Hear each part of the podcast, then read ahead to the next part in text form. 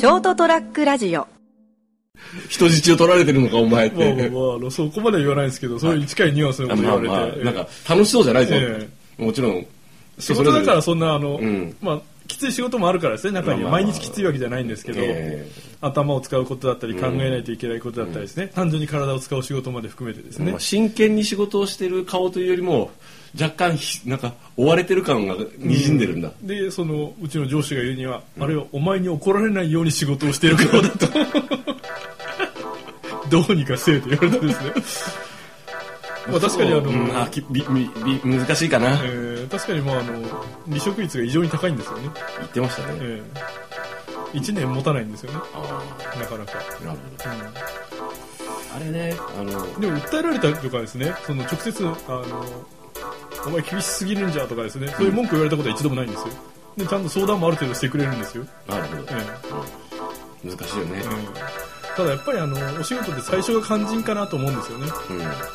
うん。後から慣れてきて楽になるのは全然いいと思うんですよね、はい。最初からこの仕事が楽だなと思われるとですね逆に後から仕事を振っていくとどんどんどんどんきつくなるわけじゃないですか、うん。最初にもうある程度負荷与えといて、えで徐々にこう慣れてもらったらそうこう慣れてきたらそうでもないな、ええ。そういうふうにちゃんと話もしてるんですよ。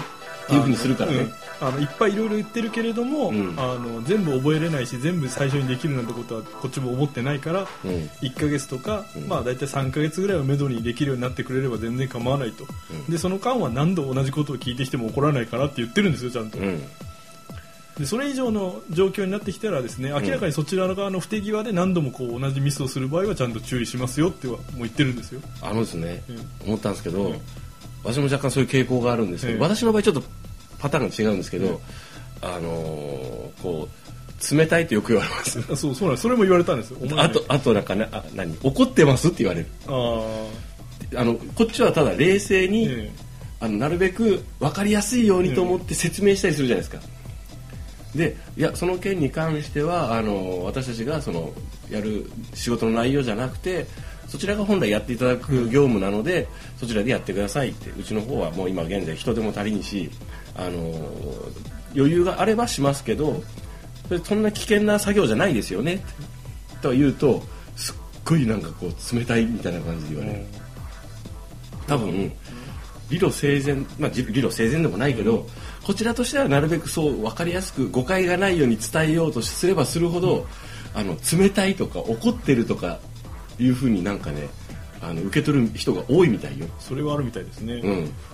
だからこの二人結構だからそれ気をつけた方がええよっていう。だからあのもう僕たちもあのいわゆる支店っていうか支社みたいなところで働いてるわけですよね、はいはいで本社の方にはそういったその人を管理する、うん。あの部署があるわけですよね、はい。で定期的にその全店を回ってらっしゃるんですよね。そこのかあの部門の方が、はいはい。でコミュニケーション取れてますかとか上司とか部下とかうまくいってるあるいはってうん。あのパートさんとアルバイトさんとかのコミュニケーションとかですね、うん。そういうのを取ってらっしゃいますかっていうふうに尋ねてくるんですよね、うん。でまあその時たまたまその事務所にいたのが僕とその上司とうん。その本店から来た人だったんですよね、うん。そしたら上上司がね「いやこいつはね淡々と喋るんよね」って言うから。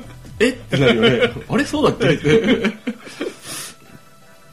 だってそっちの方があの内容伝わるよねと思うじゃん。と思ってですね、うん。なるべくそのあの余計なこと言わずに、最初の仕事だから。慣れてきたらですねみんなあの楽しく、だから喋って仕事をするのは別に許可してるんですよね、あの楽しくやってくださいっては言ってるんですよね、うん。仲良く。だからけ結果として仕事が成立してればいいよそうそうそうその時間内にちゃんと終わるべきことが終わってれば問題ないからって、うんただ最初のうちはそういう余裕がないだろうから、ん。あのできないかもしれないけどですねっていう話もしてるんですよね、で時間なんかもその一つの作業に対してこれは何分ぐらいで最終的にはできるようにならないといけないですよ。今日は全然できなくて構いませんって言ってるんですけど、でもそういうのがなんかプレッシャーになるという。なんかねあのー結構ねあのー世間の人はね多分ねもっとねふわっとしてる。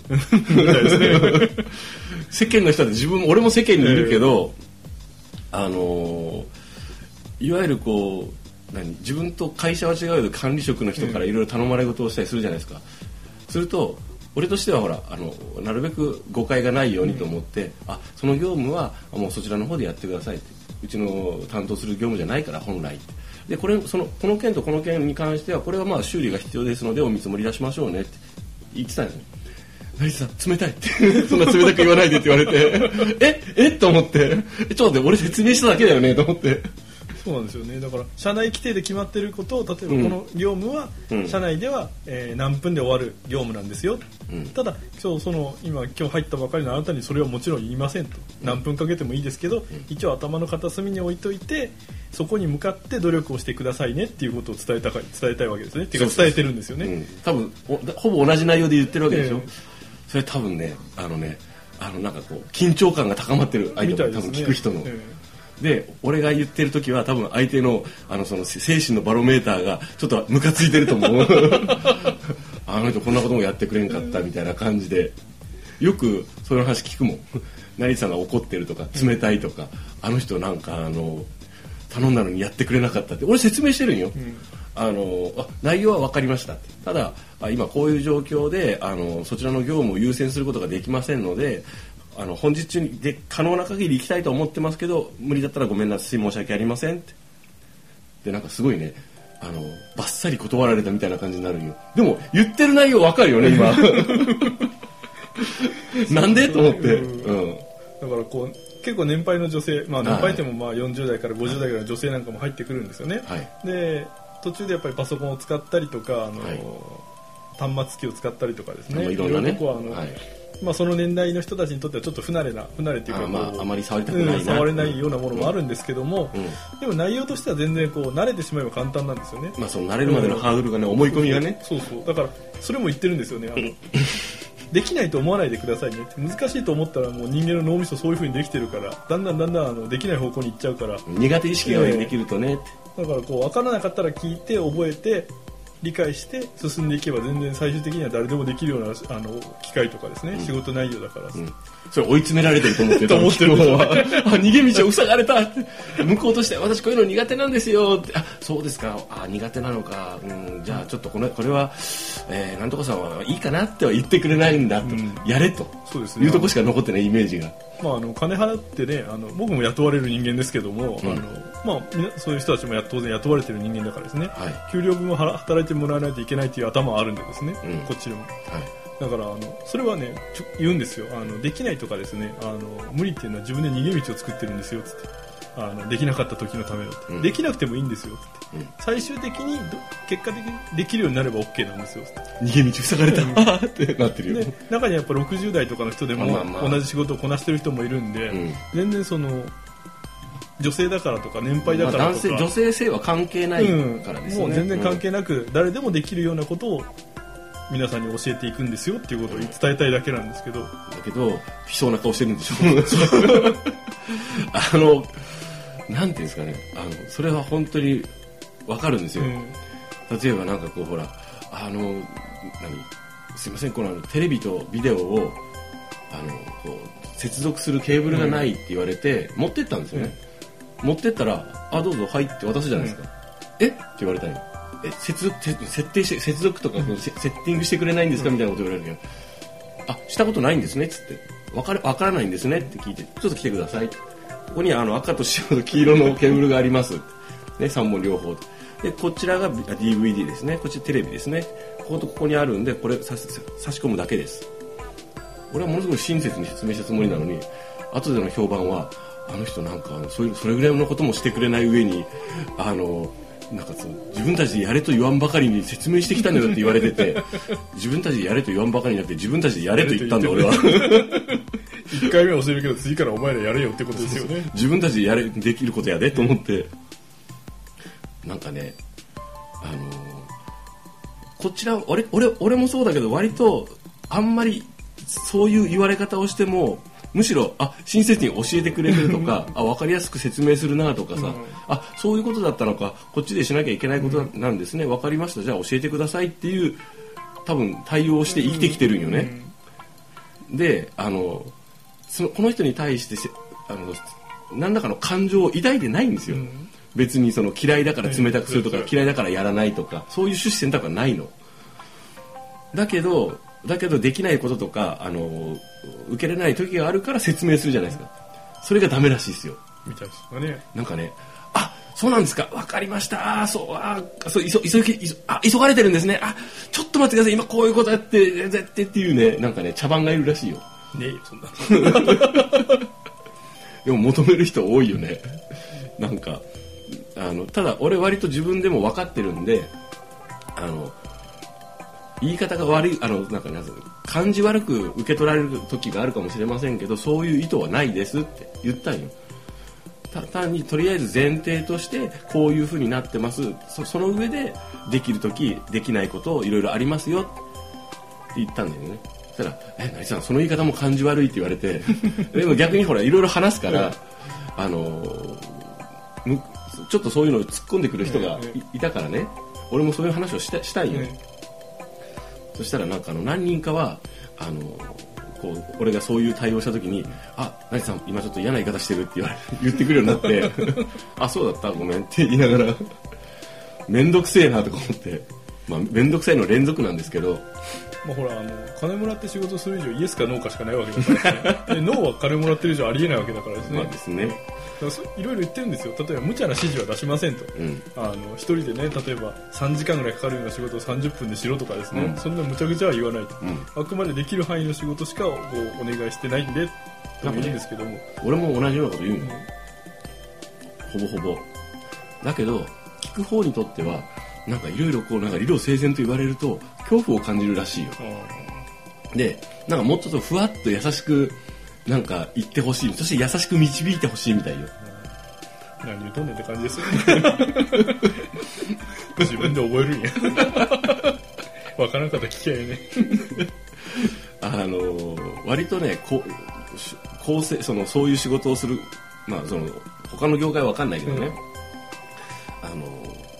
結構なあの勢いで多分73ぐらいの、ん。3ぐらいの方だよ。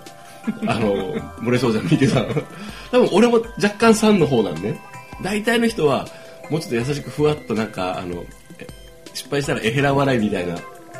よくさあのなんでこれこれできてないの？みたいな感じでこうちょっとけつ質問されるというか、上司とか、まあ、その取引先とかね。